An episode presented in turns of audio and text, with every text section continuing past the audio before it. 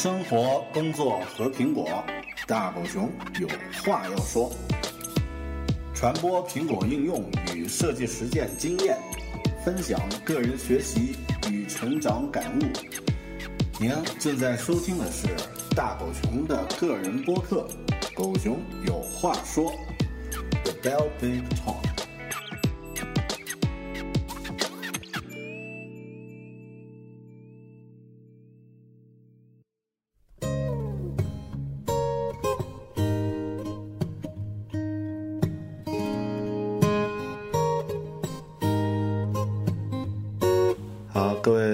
大家好，欢迎收听个人播客《狗熊有话说》The Bell Big Talk。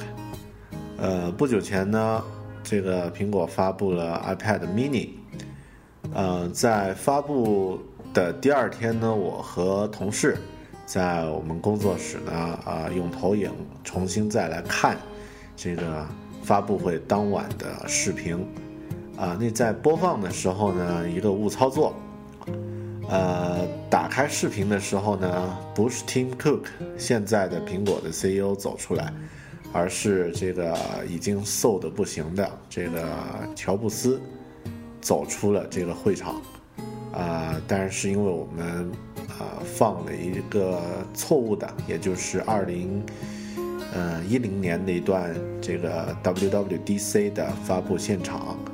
啊，但那个时候看到这个乔布斯的这个身影的时候呢，我忽然有一点感慨，也勾起了很多的回忆。呃，在之前读完《乔布斯传》，也就是这个呃 Walter Isaacson 的写的那个呃正最正的那个《乔布斯传》的版本之后呢，我曾经写过一个书评。啊、那这次发布会看了乔布斯的身影之后呢，忽然有个冲动。想要在播客的这个形式上呢，和大家分享一下我读了《乔布斯传》，或者说这个我呃在工作生活中涉及到苹果越来越深入之后，呃的一些近几年的一些感受和体会，通过这篇书的书评呢，呃写了出来。好，给呃。下面我就为大家朗读一下这篇书评。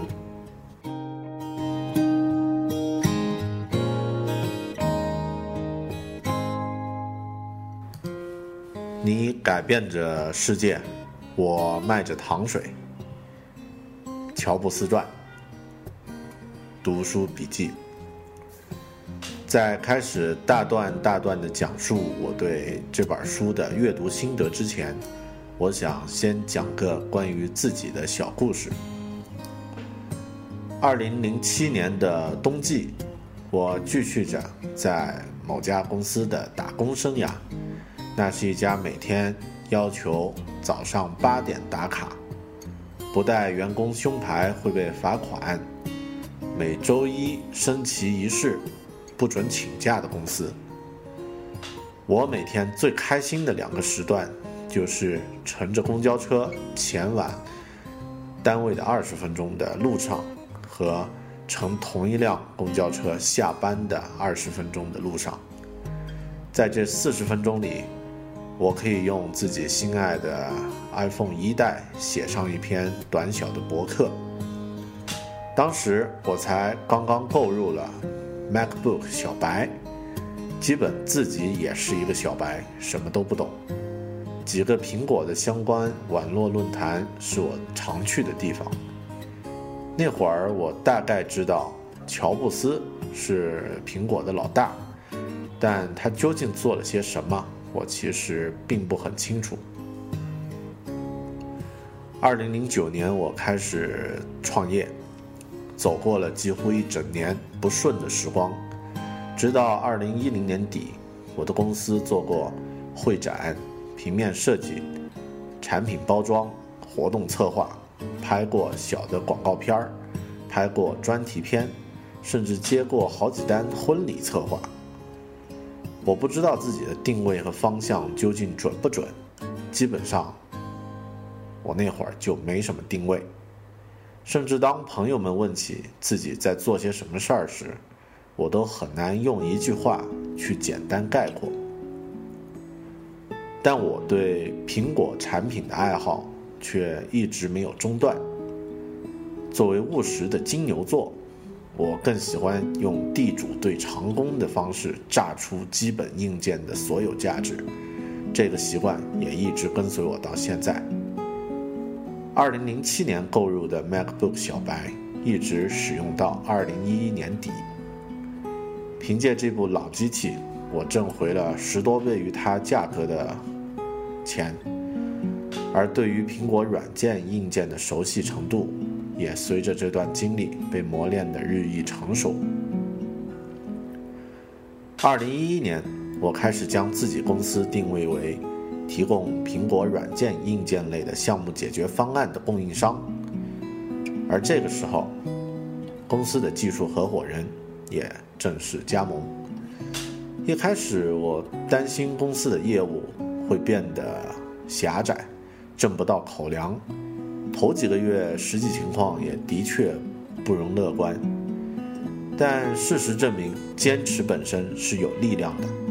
这一年，我们承接了几个项目，从技术储备到基本收支，都算打开了局面。我出版了一本苹果的应用书《苹果物语》，也应邀参加了北京举办的首届。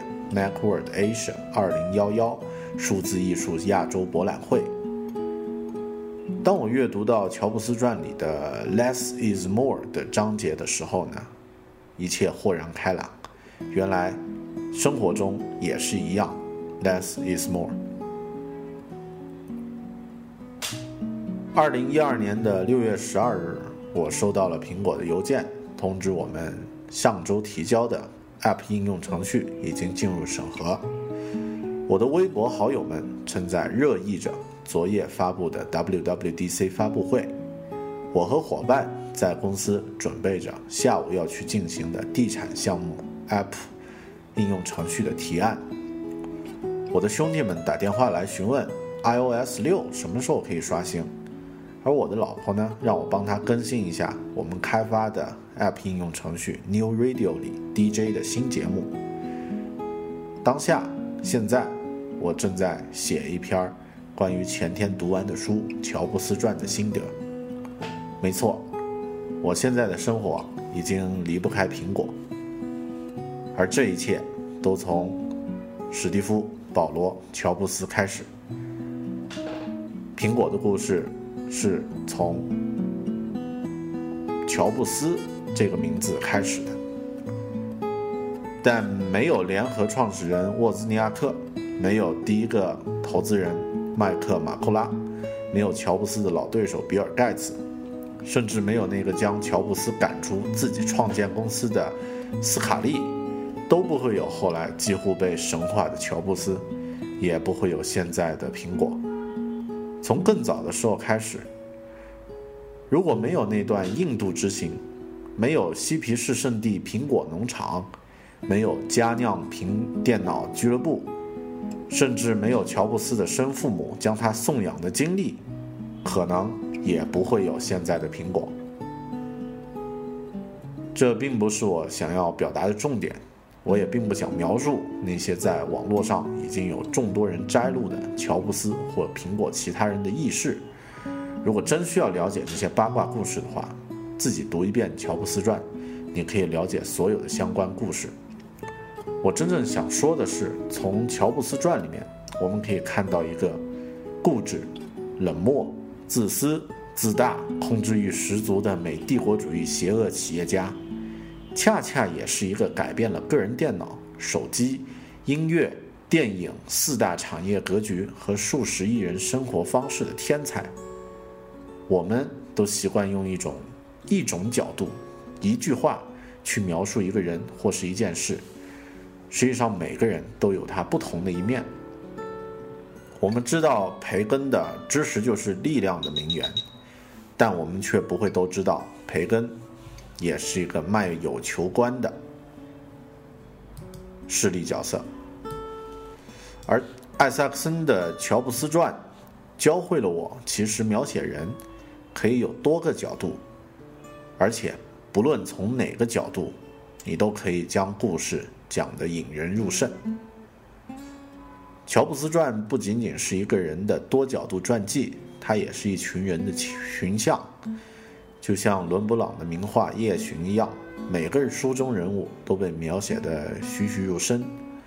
读到沃兹在 iPad 发售日前前一天，驾着 Segway 的双轮车去 App Store 门口，去 Apple Store 门口排队的那个那个段落的时候，你几乎可以想象得出，沃兹挺着肚腩，面露腼腆微笑的那种典型科技宅男的画面。同样的，儒雅的设计师 Eve，有型的新 CEO Cook，甚至是老对手比尔盖茨。每个人的形象在书中都被描写着，描写的鲜明生动。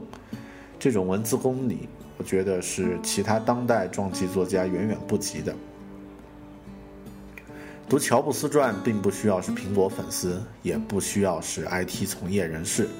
其实我觉得读这一本外人乍一看有些枯燥的书，就像看《权力的游戏》这种群像式的美剧来的过瘾。也许还要更加精彩，因为这些故事都是真实的。书中的文人物都在自己的时代完成着自己的使命。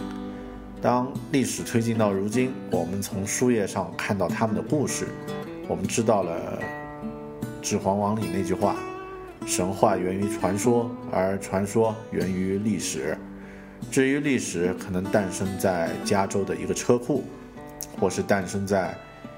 诞生于一个调皮的名叫史蒂夫的男孩，某天遇见了另一个大他五岁的也叫史蒂夫的男孩。那一刻，他们的时代没有结束，而我们的时代也在同步进行着。我们每个人都在用自己的每一天书写着自己的历史。如果我们的生命真的像乔布斯那样，在某一天，也许就在今天结束。我们是否会后悔自己没有去做某件事情？是否会后悔自己在用着可以改变的世界的能力去卖着糖水？